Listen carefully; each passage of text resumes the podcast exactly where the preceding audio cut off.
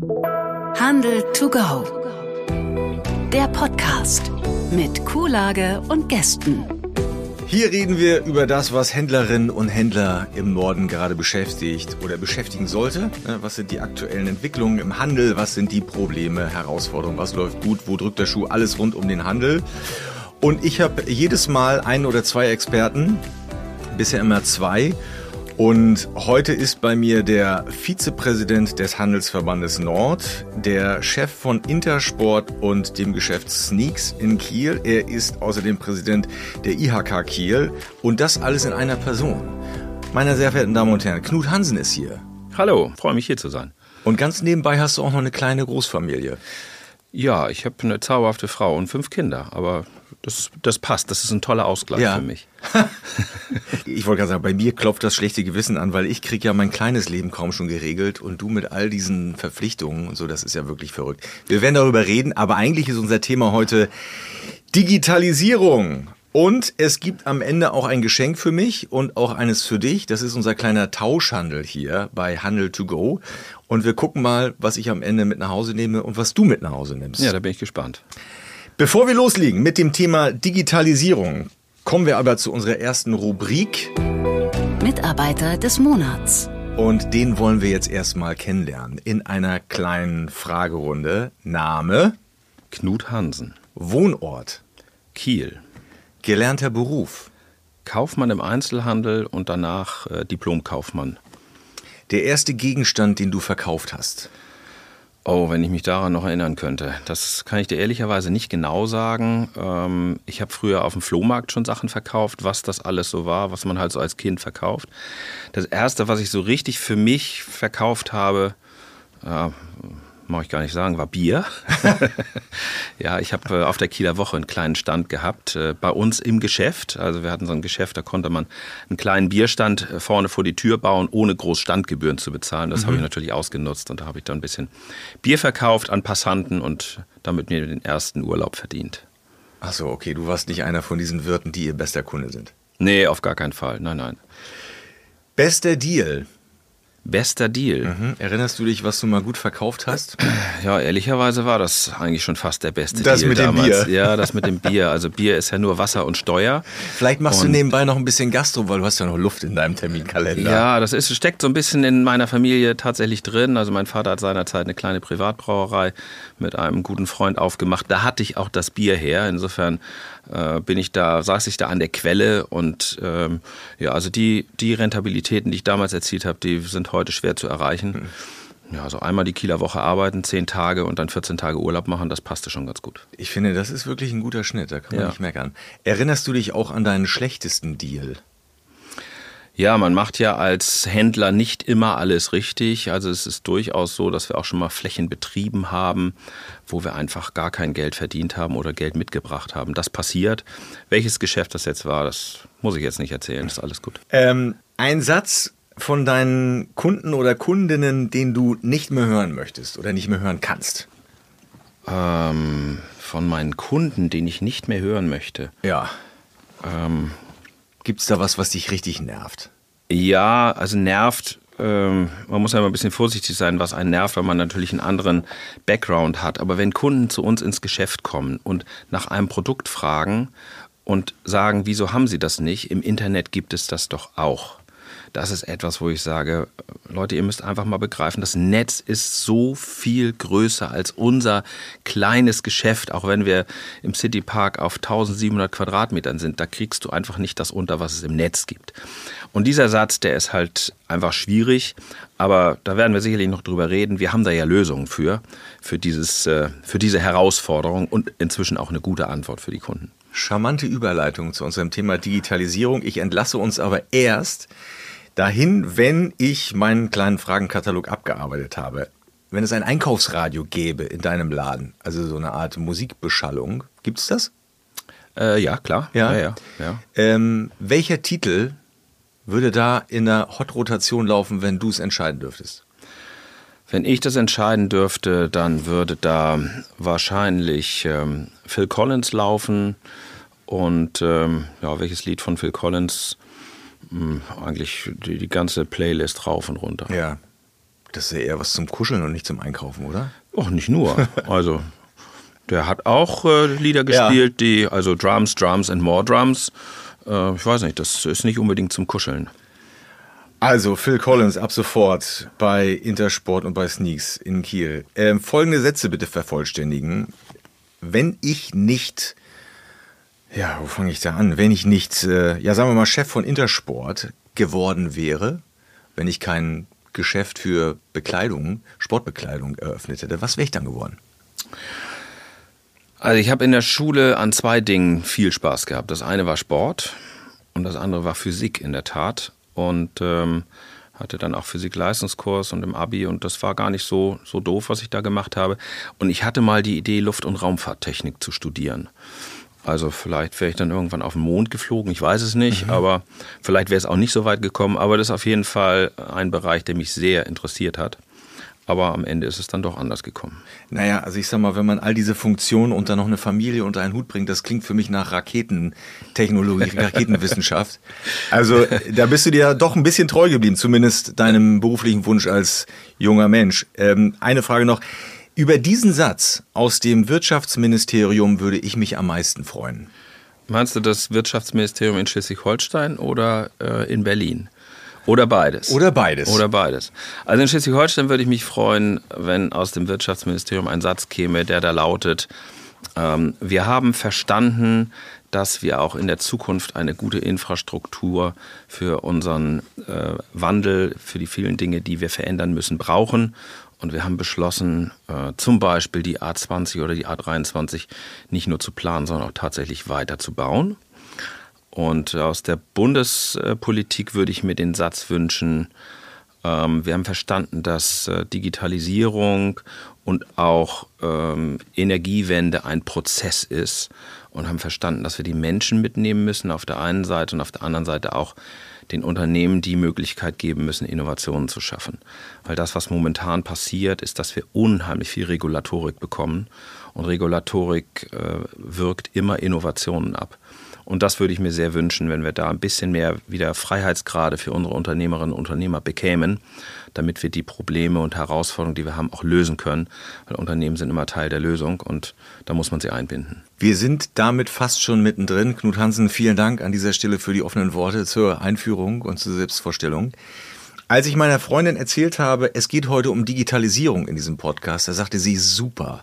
Dann frag doch mal bitte, wann das mit diesen elenden Papierbons aufhört. ja, also ähm, wann hört das auf? Also bei uns hat es schon angefangen aufzuhören, so will ich mal sagen. Ähm, wir fangen jetzt ja an, äh, nicht mehr jeden Kunden an unserer normalen Kasse äh, von seinem Liebsten, von seinem Geld zu befreien, sondern auch über iPads. Also das mobile Bezahlen hält bei uns Einzug und dann wird natürlich äh, der Bon digital zugestellt. Äh, weil dann auch gar kein Bargeld mehr hantiert wird. Also das machen wir schon auf Sonderflächen, wo wir diese iPads einsetzen, äh, wo man auch per PayPal bezahlen kann. Das macht das Ganze einfacher. Das ist so ein konkreter Schritt, den wir schon gegangen sind.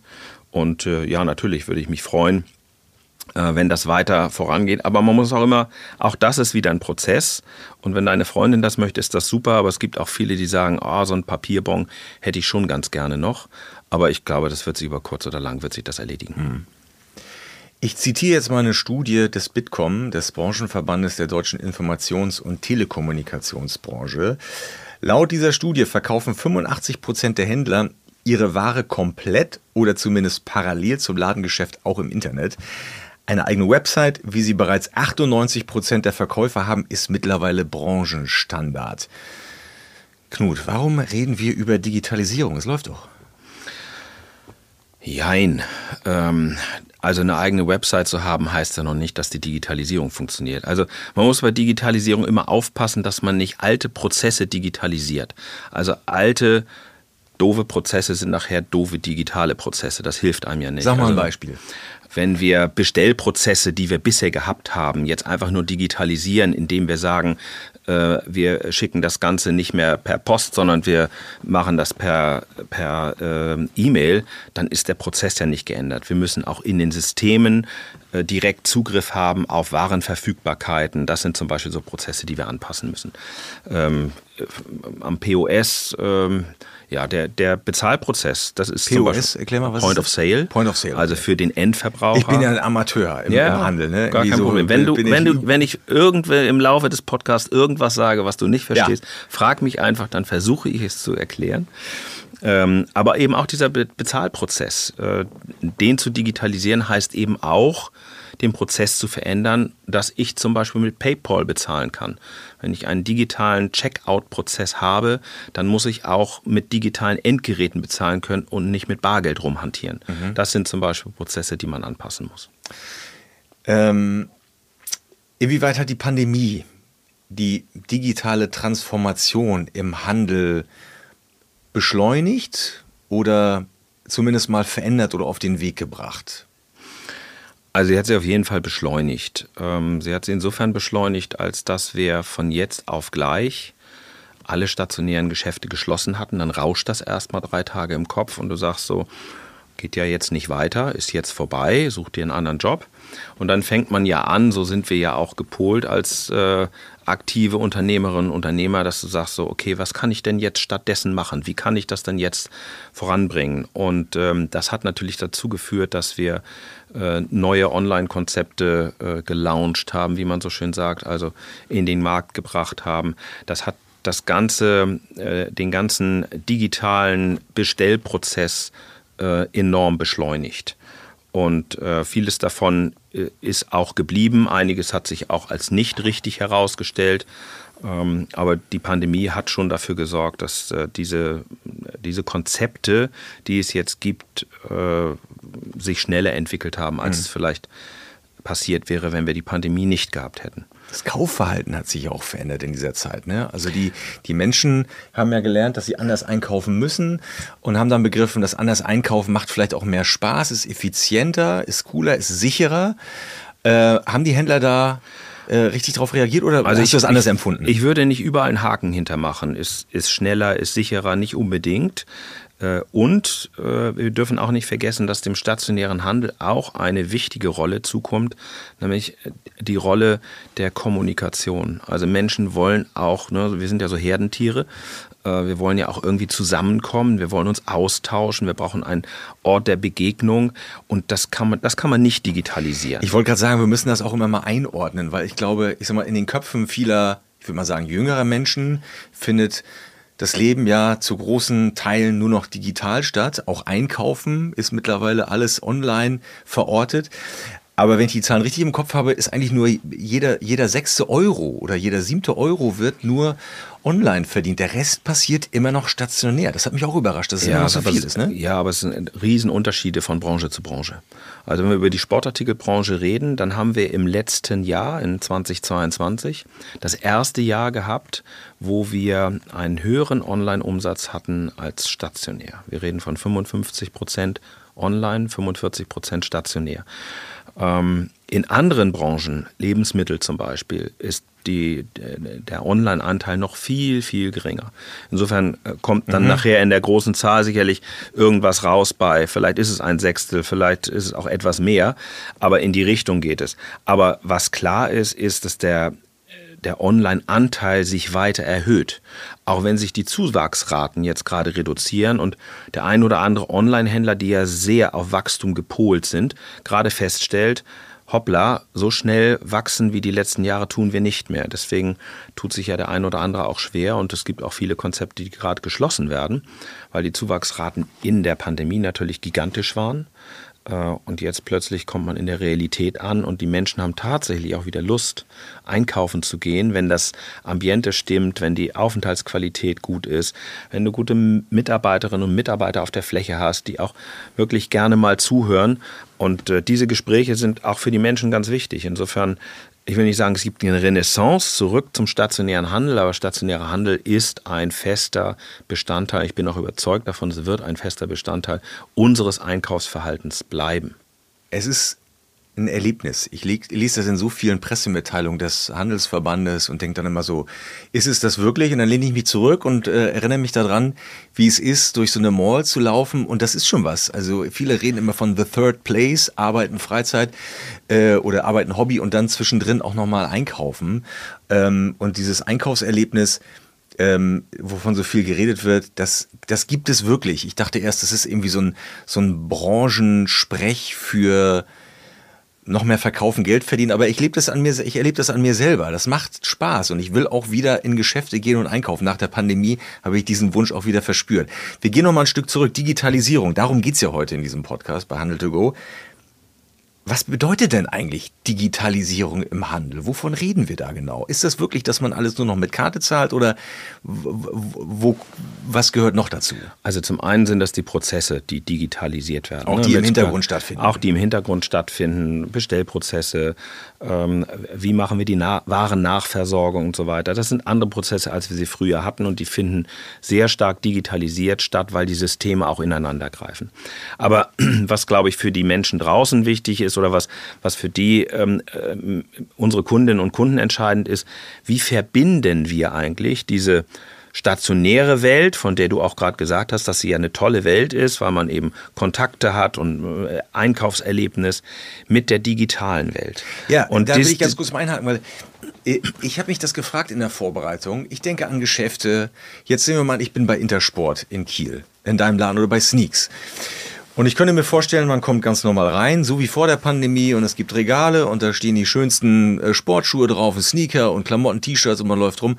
Und ich frage mir, wo findet da denn eigentlich für den Kunden wahrnehmbar Digitalisierung statt? Wie könnte das aussehen? Oder habt ihr da schon was gemacht? Ja, also bei uns ganz konkret, ähm, du kannst, ich sage jetzt mal, analog zu uns kommen, also ganz normal als stationärer Kunde und unser Geschäft digital verlassen. Ich erkläre gleich, was ich damit meine. Du kannst auch digital in unseren Kosmos kommen und dann stationär das Geschäft verlassen. Was meine ich damit? Wir versuchen beides miteinander zu verbinden. Du kommst zu uns rein und du hast eine genaue Vorstellung von irgendeinem Schuh, den du gerne haben möchtest. Und äh, dann wird es immer schwieriger, heute einen Kunden umzuberaten, zu sagen, ah, den habe ich nicht da, aber ich habe was anderes, viel cooleres da. Es funktioniert, aber immer weniger. Was muss ich dann machen? Dann gehe ich an unser digitales Schaufenster. Wir nennen das Regalverlängerung. Und dann sage ich, pass auf, Andreas, wir gucken jetzt mal hier auf unserem Bildschirm, auf dem Tablet oder auf einem großen Bildschirm im Verkaufsraum. Und wir gucken mal, ob wir diesen Schuh in unserem Online-Shop haben. Bei Intersport haben wir eine Händlerplattform, wo 400 Händler in Deutschland angeschlossen werden. Und irgendeiner dieser Händler, der wird diesen Schuh haben. Und den verkaufe ich dir dann. Ich muss halt nur bereit sein, dass ich ihn dir nicht verkaufe, sondern dass ein anderer Intersport-Kollege ihn dir verkauft, weil du kannst ihn dann entweder in zwei Tagen bei uns im Geschäft abholen oder du kriegst ihn zu dir nach Hause geschickt. Das entscheidest du. Was Und ist der Vorteil für dich an dem? Dass du, verdienst ja kein dass, Geld. Dass du im Intersport-Kosmos bleibst. Und es sind wirklich ah. viele Kunden, die dann sagen, ja, alles gut, ich bin in zwei Tagen sowieso wieder hier, dann probiere ich den hier an. Dein Vorteil ist in dem Moment, du zahlst keine Versandgebühren, du holst deinen Schuh ab, der für dich in einem Karton verpackt ist. Unsere Mitarbeiter sagen, Mensch, Andreas, wollen wir den vielleicht zusammen auspacken? Willst du ihn gleich hier anprobieren? Wenn er nicht passt, hast du gleich vielleicht eine Lösung, weil wir dann doch einen anderen Schuh nehmen. Oder du, wir haben eine Socke für dich dazu oder was auch immer. Das sind dann die Zusatzverkäufe, die wir machen um eben äh, dein, deine Bedürfnisse komplett rund zu machen. Und genauso funktioniert es auch andersrum. Du kommst auf die intersport.de und siehst dann ein tolles Produkt und sagst so, hm, kann ich mir nach Hause schicken lassen? Ja, kannst du machen. Kannst aber auch in deinen bevorzugten Store vielleicht zu uns in Hamburg oder in Münster oder im Citypark in Kiel, dir den dorthin senden lassen und holst ihn dort ab, probierst ihn mit einem Mitarbeiter auf der Fläche aus und hast dann das Gleiche. Also kannst dann auch sagen, passt, passt nicht, hast du noch ein Ergänzungsprodukt. Mhm. Oder du lässt ihn jetzt äh, nach Hause schicken und stellst fest, er passt nicht. Return anywhere. Das ist dann das nächste Stichwort, dass du sagst, okay, dann gebe ich ihn irgendwo bei irgendeinem Intersport-Kollegen ab, ohne dass ich irgendwie Versandgebühren zahlen muss. Also diese, cool. diese Welten miteinander zu verbinden, das ist das Entscheidende. Und was ganz wichtig ist, dass man eben diesen, ich nenne das immer Kannibalisierungsreflex, dass wir diesem Kannibalisierungsreflex nicht erliegen. Was meinst du damit? Ich meine damit, dass wir keine Angst haben dürfen davor, dass der Kunde ein Produkt eventuell nicht bei uns erwirbt, obwohl er bei uns im Geschäft ist. Weil was passiert, wenn ich dir das Produkt nicht aus dem Intersport-Kosmos verkaufe? Dann gehst du raus und auf dem Weg nach draußen nimmst du dein Smartphone aus der Tasche und guckst, wo kann ich das Produkt mhm. jetzt woanders kaufen. Und mir ist doch viel lieber, du kaufst es bei uns, irgendwo bei Intersport, als bei irgendeinem zweitklassigen Sportartikelhändler. Auch wenn ich es dann nicht verkaufe. Ich bin ganz ehrlich, ich habe das schon gemacht, aber ich hatte ein tierisch schlechtes Gewissen. Das, das ist auch gut so. Ja, ja. Ich das weiß. Beratungsdiebstahl. Ich, ich fühle mich das. schlecht. Das ist ein wirklich spannender Prozess, den ihr dadurch gemacht habt. Und ich kann mir vorstellen, also zumindest machst du so einen Eindruck, dass du da sehr hinterher warst, dass das so passiert und dass du diese digitale Transformation und die Verbindung von dem stationären Handel und und ähm, dem digitalen Wandel Hand in Hand geht, weil du auch wahrscheinlich begriffen hast, dass es nicht anders funktioniert. Ähm, aber das war doch bestimmt eine Menge Arbeit, oder? Und hat auch viel das Geld ist, gekostet, ne? Also das ist A, sehr viel Überzeugungsarbeit. Und ähm, einer alleine wird das nicht stemmen können. Deswegen sind wir ja auch Mitglied einer großen Genossenschaft. Intersport Deutschland ist ja eine der größten Genossenschaften in Deutschland, äh, wenn man den Non-Food-Bereich mal äh, weglässt, weil die Genossenschaften sind noch ein Stück weit größer. Und ähm, was Friedrich Wilhelm Reifeisen, der ja die Genossenschaften gegründet hat, immer gesagt hat, ist, was einer nicht schafft, das schaffen viele. Also das Thema Digitalisierung, so wie ich es eben beschrieben habe, das kann einer alleine nicht stemmen. Dafür haben wir diese Gemeinschaft, diese Genossenschaft Intersport. Und intersport.de besteht ja eben auch aus vielen, vielen Händlern, die dort ihre Produkte einstellen dann ist es zum einen Überzeugungsarbeit innerhalb so einer Genossenschaft zu sagen, wir müssen diesen Weg gehen. Da habe ich auch persönlich viel Herzblut reingelegt, auch in meiner Aufgabe, die ich bei der Intersport Deutschland habe. Und zum Zweiten ist es auch eine große Überzeugungsarbeit tatsächlich im eigenen Unternehmen auch die Mitarbeiterinnen und Mitarbeiter mitzunehmen. Weil was passiert in dem Moment, wo ein Mitarbeiter auf der Fläche ähm, an den Bildschirm geht, von dem ich gesprochen habe, und sagt, wir gucken mal, ob wir den Schuh für dich hier im Netz finden dann stellt er fest, schade, das ist ja nicht mein Umsatz. Der, ich verkaufe dem jetzt ja ein Produkt, äh, was ein Kollege aus München oder wo auch immer dann nachher liefert. Und dann kamen die Mitarbeiterinnen und Mitarbeiter am Anfang zu mir und haben gesagt, Mensch, Knut, der kauft das doch noch nicht bei uns. Da habe ich gesagt, ja, das weiß ich, aber wir haben das Produkt ja auch nicht. Und es ist besser, er kauft es in unserem Kosmos, mhm. im Intersport-Kosmos. Und äh, wir, wir behalten den Kunden damit auch bei uns, ähm, als dass wir ihn einfach rausgehen lassen. Ja. Und heute zu sagen, ähm, ich bestelle Ihnen das Produkt bei einem Lieferanten und kommen Sie mal in zwei Wochen vorbei und holen sich das Produkt. Das macht ja keiner. Mir stehen ja, also, schon die Nackenhaare auf, wenn ich das nur höre. Ja, das, also Verfügbarkeit schlägt ja heute ja. auch Preis. Also ein Produkt, wenn du dich entschieden hast, etwas haben zu wollen heute, dann willst du es eigentlich sofort. Ja, das hat uns One-Day-Delivery und wie das die ganzen Konzepte heißen, einfach gelehrt. Und du musst es sofort haben. Zumindest musst du es sofort dem Kunden beschaffen können. Mhm. Und das in dann kürzester Zeit. Also, ich sag mal, 48 Stunden muss das Produkt schon da sein. Ich finde das wirklich einen tollen Ansatz ähm, und äh, er greift so ein bisschen das auf, was wir in den vergangenen Folgen auch hin und wieder schon mal besprochen haben. Es geht um dieses Einkaufserlebnis und nicht nur darum, partout etwas verkaufen zu wollen, auf Teufel komm raus, sondern dem, dem Menschen im schlimmsten Fall nur ein gutes Gefühl zu geben. Ja, es geht darum, eine Beziehung aufzubauen zum Kunden. Ja. Und ähm, es geht da deutlich über das, äh, ich möchte dir nur was verkaufen hinaus. Und äh, ich hatte eben von der Plattform gesprochen, der intersport.de wo es wirklich nur um Produkte geht. Wir sind aber inzwischen einen Schritt weiter und bauen ein Ökosystem auf. Was ist das? Ökosystem, da geht es halt nicht nur um das Verkaufen an sich, sondern auch um andere Erlebnisse. Also auf intersport.de Sport in jeglicher Form erlebbar zu machen. Du fährst in eine Stadt und ähm, sagst, ich bin hier neu, ich kenne hier nichts, ich will aber gerne einen Yogakurs machen oder ich möchte gerne äh, einen Lauftreff besuchen oder ich möchte, äh, was weiß ich, in, in ein Fitnessstudio gehen. All diese Dinge findest du in Zukunft auf intersport.de. Das ist dann das Ökosystem, also alles, was rund um Sport stattfindet, mhm. Sport und Gesundheit, wirst du in Zukunft, das ist noch ein bisschen Zukunftsmusik, in äh, NRW probieren wir das gerade aus. Das ist unser Playground, wo wir das gerade alles ausprobieren, wo wir viele Sportangebote, aktive Sportangebote eben auch einstellen in unsere Plattform und aus der Plattform dann eben so ein Ökosystem basteln. Kannst du verstehen, dass so Mitarbeiter, die zu dir kommen und sagen, Mensch, Knut, ich habe kein gutes Gefühl dabei oder Knut, ist das wirklich das Richtige, was wir machen? Oder auch Leute, die Angst haben vor digitaler Transformation. Ich stelle mir vor, ein kleines Geschäft, ein kleines Schuhgeschäft irgendwo in der Innenstadt von Kiel. Äh, und, und äh, da ist jetzt der Inhaber und der sagt, ähm, ja, wir müssen da was machen, Digitalisierung. Und die Verkäufer sagen alle, boah, Digitalisierung, allein beim Aussprechen kriege ich schon eine Gänsehaut. Ähm, kannst du verstehen, dass viele Angst haben, sich erstmal wehren und darauf hoffen, dass eigentlich alles so weitergehen wie bisher? Wie begegnest du solchen Ängsten oder Befürchtungen? Das Ganze ist ein Prozess und ich, also äh, Punkt eins, ich kann die Ängste hundertprozentig verstehen.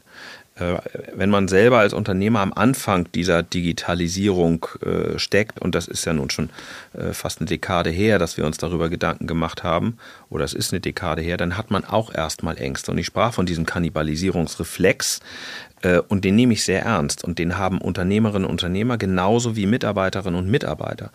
Ähm, mein Lieblingsbeispiel ist immer die Firma Kodak, die heute nicht mehr existiert. Aber die digitale Fotografie wurde von einem Mitarbeiter von Kodak erfunden. Was hat man gemacht? Haben gesagt, hat, oh Gott, das zerstört unser Geschäftsmodell, wenn das jemand erfährt. Lass uns das mal in die Schublade packen.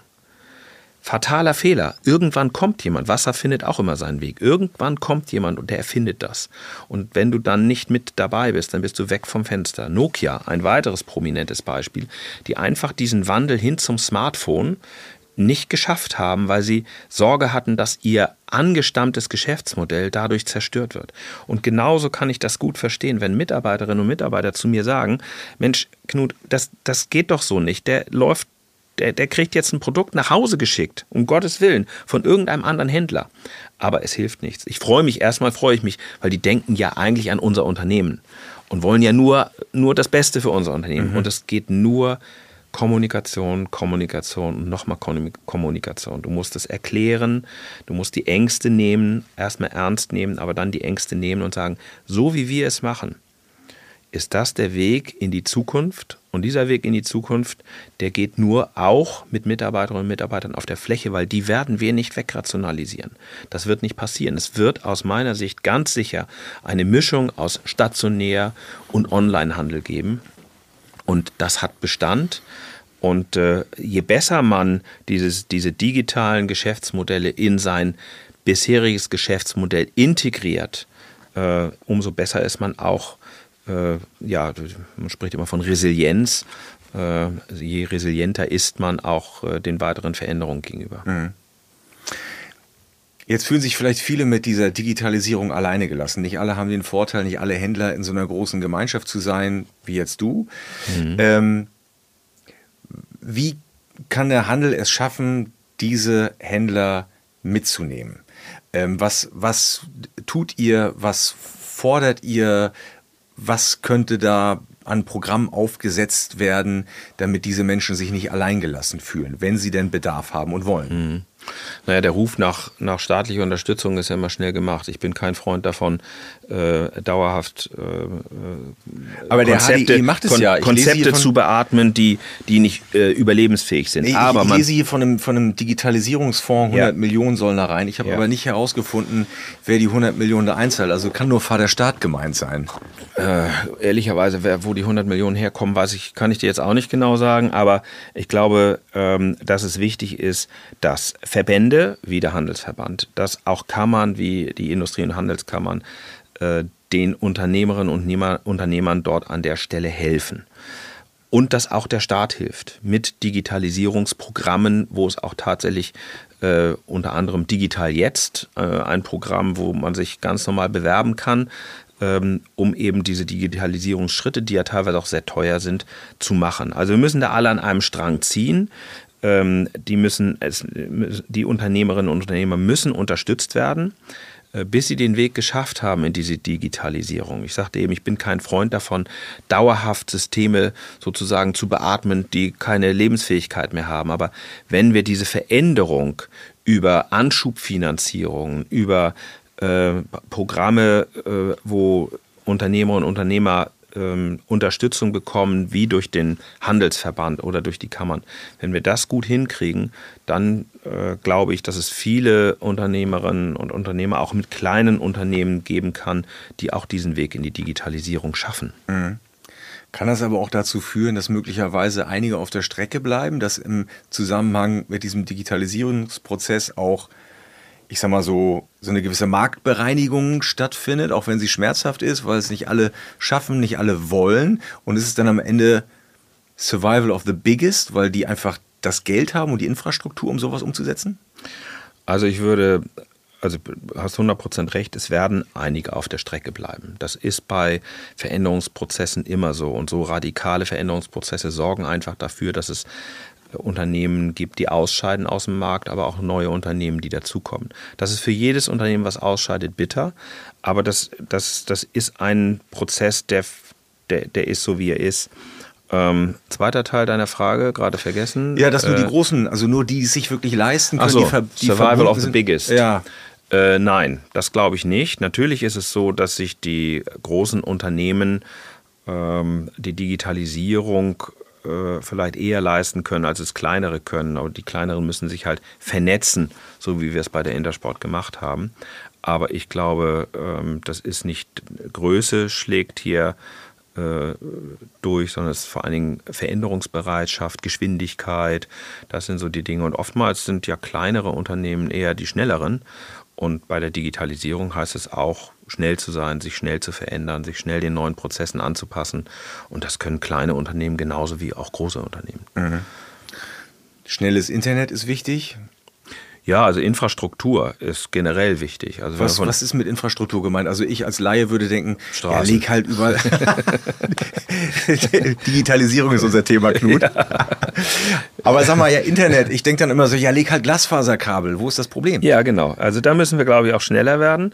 Äh, ich habe ja gelernt, dass wir in Deutschland zu 99, eine 99-prozentige Abdeckung haben, was, was LTE-Netzstandard äh, angeht hatten mir mal Soll jemand ich mal auf mein Handy gucken? Und ich bin relativ viel in diesem einen Prozent unterwegs, habe ich das Gefühl. Also äh, muss man aber auch fairerweise sagen, die Datenmengen, die wir inzwischen äh, über den Ether schicken, die werden ja immer gigantischer und wir streamen alles und es muss alles ganz überall müssen wir alles streamen können und da sind natürlich Bandbreiten gefragt, die schon enorm sind. Das hätten wir uns vor zehn Jahren auch nicht vorstellen können. Aber sorry, das ist Aufgabe ähm, von, von Politik, das ist Aufgabe von, äh, von, von Staat, diese Infrastruktur zur Verfügung zu stellen. Weil ohne diese Infrastruktur hängen wir uns ab. Und das meine ich mit Infrastruktur, wenn wir beim Thema Digitalisierung sind. Und äh, auch in anderen Bereichen, äh, was Infrastruktur angeht, müssen wir, müssen wir besser werden, Planungsprozesse beschleunigen etc. pp. Also da muss, da muss was passieren.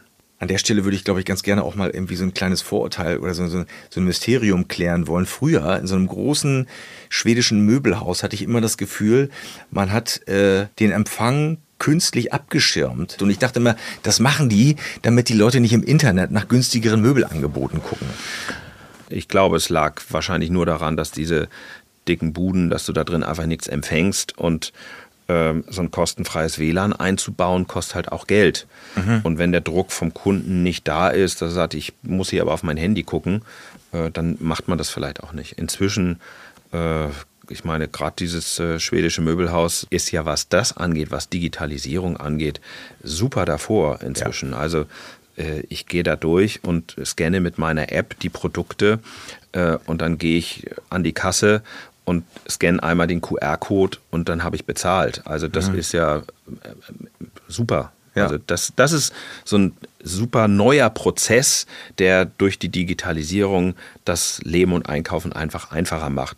Und der Vorteil ist dann, die Menschen haben plötzlich mehr Zeit, weil sie ja schneller durch sind und kaufen dann noch äh, Hotdogs und alles Mögliche im, im Nachkassenbereich. Ja, also ich, ich finde das, das toll. Als ich in England zum allerersten Mal in so einem, ich glaube, das sage ich, darf ich sagen, in so einem Amazon Shop war und ich bin rein und habe mir einen Orangensaft und ein Brötchen gekauft und bin raus und gibt keine Kasse und nichts und es passiert alles automatisch und da habe ich zum ersten Mal begriffen, oh wow, also da ist noch viel möglich. Und wir gucken jetzt mal so ein bisschen in die Zukunft. Also ihr seid ja mit eurem Laden Intersport ja schon relativ gut aufgestellt. Aber was kommt denn als nächstes? Also ich, ich werfe mal so ein paar Stichworte in den Raum. Augmented Reality, äh, künstliche Intelligenz, ähm, solche Dinge. Werden die eine Rolle spielen im stationären Handel? Ja, auf jeden Fall. Also was auf jeden Fall eine Rolle spielen wird, also ich meine, wenn ich digital unterwegs bin, hinterlasse ich ja Spuren. Das ist ja nun mal so. Und es akzeptiert auch jeder. Also über Datenschutz müssten wir, können wir auch nochmal einen Podcast machen. Das ist ja. also, ähm, es ist ja auf jeden Fall ein, ein zweischneidiges Schwert. Ähm, aber wir wissen natürlich durch die Digitalisierung viel mehr über unsere Kunden. Und ähm, das muss man auch nicht immer nur negativ sehen. Das führt ja auch dazu, dass wir in der Lage sind, einen Kunden besser zu beraten. Ja, also ich, sage jetzt mal Zukunftsmusik. Ähm, du kommst mit deinem Handy in unser Geschäft rein und die Mitarbeiter auf dem Tablet sehen, ach guck mal, da kommt der Andreas Kulage und der hat beim letzten Mal äh, den und den Laufschuh bei mir gekauft. Dann kann ich dich darauf gleich ansprechen. Also das sind so, so, so Prozesse, die es, die es wahrscheinlich geben wird, dass wir wissen, einfacher wissen, was hast du eigentlich mhm. beim letzten Mal bei uns gekauft, um dieses, wie man das so schön neudeutsch sagt, curated Shopping. Ne, ich muss nicht bei Adam und Eva anfangen, sondern ich kann sagen, Mensch, Andreas, wie äh, bist du denn zurechtgekommen mit deinem Schuh? Ja, und super. Das, das sind Dinge, die Menschen auch gerne wollen weil äh, dann, dann haben sie das Gefühl, sie werden, sie werden wahrgenommen und das hat ja nichts mit Ausspionieren zu tun, sondern einfach das Wissen über den Kunden ist einfach extrem wichtig und das hat uns auch äh, das digitale Verkaufen gezeigt. Also Curated Shopping im Netz ist ja völlig normal. Ja, du gehst auf irgendeine Seite und dir werden plötzlich Produkte angezeigt, über die du vor zehn Minuten gerade nachgedacht hast, gefühlt. Ja, warum ist das so? Weil du deine digitalen Spuren hinterlassen hast. Das ist nicht immer gut. Ja, auch da muss man verdammt vorsichtig sein. Ähm, wo hinterlasse ich meine Spuren? Da sind Menschen, glaube ich, ein bisschen äh, unvorsichtig auch ab und zu. Aber wenn man es mal von der positiven Seite betrachtet, ist das doch etwas Tolles, dass ich etwas über dich weiß, was wir im Gespräch miteinander nutzen können. Ja, ich finde das großartig, ich bin, bin großer Fan davon und kann die Skepsis gegenüber dieser Verwertung von Daten nur in Teilen nachvollziehen. Ähm, und ich frage mich manchmal, ist das so eine typisch deutsche Angewohnheit, dass wir erstmal skeptisch sind, dass wir unsere Häuserwände verpixeln lassen, wenn Google da mit seinen Autos durch die Gegend fährt und wir uns dann darüber ärgern, dass man die Innenstädte nur verpixelt sieht. Oder ich sage mal so, ich sage den Leuten auch immer, wenn ihr eure Ortungsdaten nicht aktiviert hättet, wüssten wir alle nicht, wo der Stau gerade ist vor Soltau. Das ist also, das ist ja ganz praktische Beispiele, wo man sagt, das ist doch wirklich nutzerfreundlich und das bringt uns doch alle nach vorne.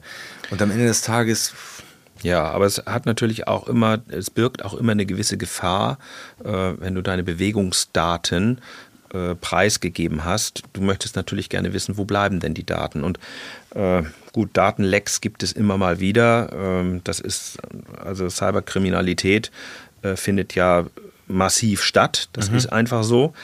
Und ähm, ja, wenn dann deine Bewegungsdaten bekannt sind, dann weiß jemand vielleicht auch, wann du dich wo aufhältst und wann du vielleicht mal nicht zu Hause bist, wann es vielleicht ein guter Zeitpunkt ist, bei dir zu Hause mal vorbeizugucken, ohne dass du da bist. Mhm. das sind so Dinge, da müssen wir natürlich auch sehr vorsichtig mit umgehen. Deswegen kann ich das schon nachvollziehen, dass Menschen auch Sorge haben, ihren digitalen Fußabdruck äh, überall zu hinterlassen. Also durchaus.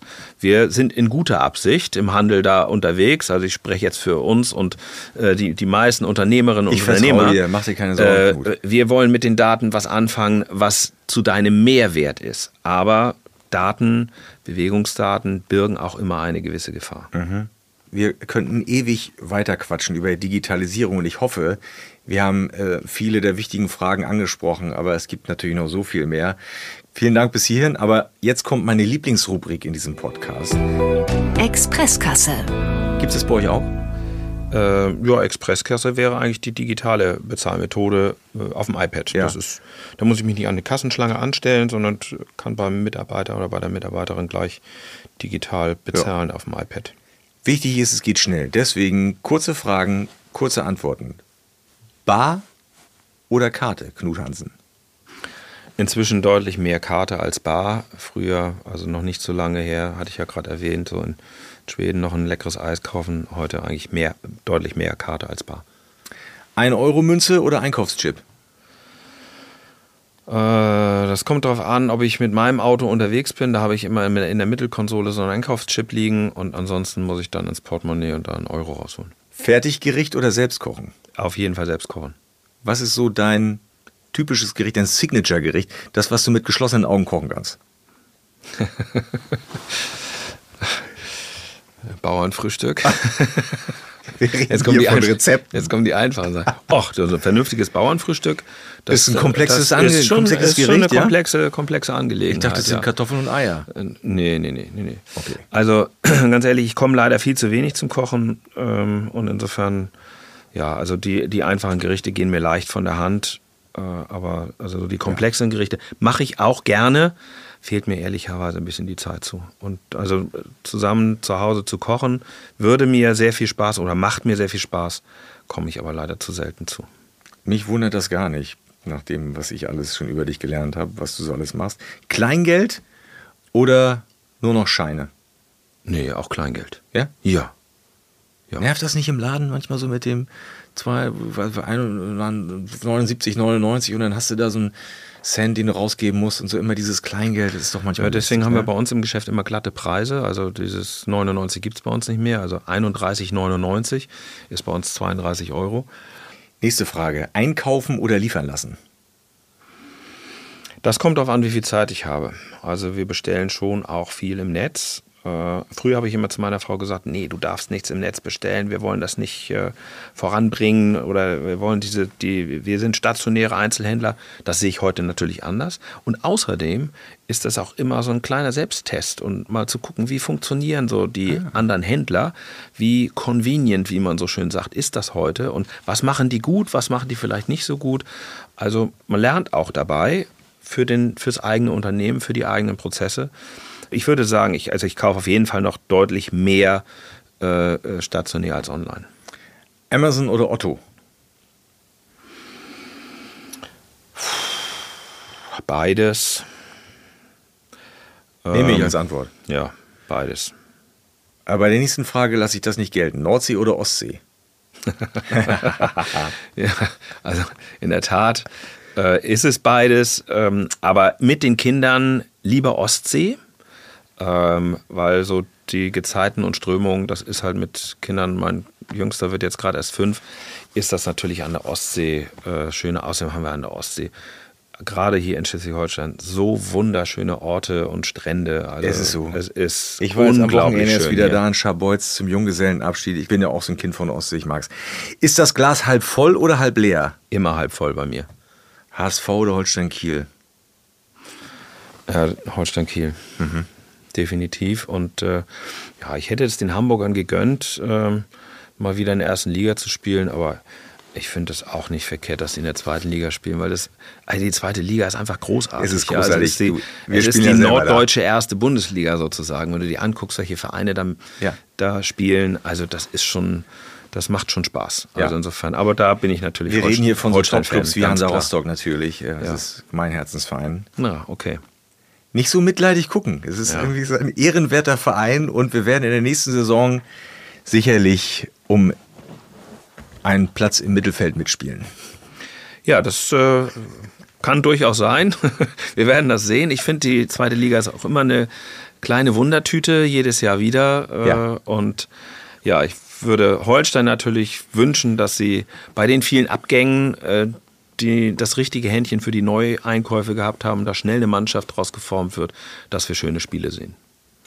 Das ist fast schon ein schönes Schlusswort. Ähm, wir kommen jetzt aber noch zum, zur Bescherung, sag ich mal. Der mhm. Deal des Tages, mhm. unsere letzte Rubrik bei Handel to Go. Ähm, die Geschichte ist, dass ich mal angefangen habe mit einem Golfball, den habe ich dann an meinen ersten Gast weitergegeben im Tausch gegen etwas, das ich bekommen habe. Ich kriege das jetzt alles schon gar nicht mehr zusammen. Ähm, ich habe gehofft, irgendwann am Ende dieser Podcast-Reihe einen, teuren Sportwagen zu haben. Im Moment ähm, dümpel ich bei einem Fahrradschlauch und einem Kleiderbügel. Allerdings sind das Sachen mit Geschichte. Den Kleiderbügel habe ich von Herrn Kressmann bekommen. Der führt ein altehrwürdiges Bekleidungsgeschäft in der Innenstadt von Schwerin. Und den Fahrradschlauch habe ich bekommen von Herrn Rein vom äh, HDE. Was hast du für mich, Knut? Ja, ich habe äh, was Vergängliches mitgebracht sozusagen. Also etwas, womit man sich den Abend versüßen kann. Ich habe mit Bier vorhin angefangen. Du hast mich hier gefragt, was habe ich als erstes verkauft ja. oder was, was war ein guter Deal. Äh, das war Bier. Äh, ich bin zwar in der Sportartikelbranche tätig, deswegen vielleicht ein bisschen komisch, dass ich so erst mit Bier anfange und jetzt mit Gin aufhöre. Ja, aber das hat, ähm, das ist etwas, äh, habe ich auch geschenkt bekommen. Das ist eine kleine Flasche Gin. Ähm, und zwar ist das Rekordmeister Gin. Äh, vom THW Kiel. Also nicht nur Fußball, sondern auch Handball. Wir haben ja zwei großartige Mannschaften, zwei großartige Sportarten in Kiel. Deswegen ist das eine kleine Flasche Gin und ein äh, bisschen Tonic dazu. Und das Ganze garniert in einem Becher. Ähm, da steht Sneaks drauf, Turnschuhkultur. Das ist eines unserer Konzepte, was toll funktioniert und was äh, einfach großartig ist, weil es auch eine tolle Begegnungsstätte ist. Deswegen heißt es auch Turnschuhkultur. Wir verkaufen nicht einfach nur Sneaker, sondern wir, das ist für uns eine Kultur. Und ähm, insofern, das habe ich dir mitgebracht und ähm, ja, mal gucken, ob du das an jemanden weiter verschenken musst nachher oder ob du vielleicht sagst, nee, jetzt ist es so gut, das Geschenk, jetzt höre ich auf, den will ich gerne trinken. Also, zucke ein bisschen, muss ich sagen. Also äh, ich bin auf jeden Fall froh, dass ich meinen Fahrradschlauch und den Kleiderbügel gegen so ein tolles Geschenk eintauschen kann. Aber ich fürchte, dass ich auch das irgendwann wieder abgeben muss. Das ist ein tolles Geschenk. Ich freue mich besonders über die Tasse. Ist Ja. das so eine Emaille-Tasse, ne? Das ist so eine coole Emaille-Tasse. Ja. Äh, natürlich könnte man da den Gin Tonic drin trinken äh, oder daraus trinken, aber am Ende trinkt man da Kaffee draus. Und äh, ja, das ist. Äh, ich trinke auch gern mal einen Gin äh, und trinke auch gerne Kaffee. Also insofern, ähm, ich gebe das trotzdem gerne her, obwohl ich es auch gerne selber getrunken hätte. Ich merke, es fällt dir gut. schwer. Aber Deal ja, ist so ein Deal. kleines bisschen. ja. Vielen Dank, Knut Hansen. Vielen Dank dir für äh, die tolle Zeit, die ich hier verbringen durfte und die vielen Fragen, die ich beantworten durfte. Hat mir Spaß gemacht. Mir auch. Bis bald. Ja, bis bald. Ciao, ciao. Handel to go. Ein Podcast vom Handelsverband Nord. Produziert von Dr. X On Air Promotion.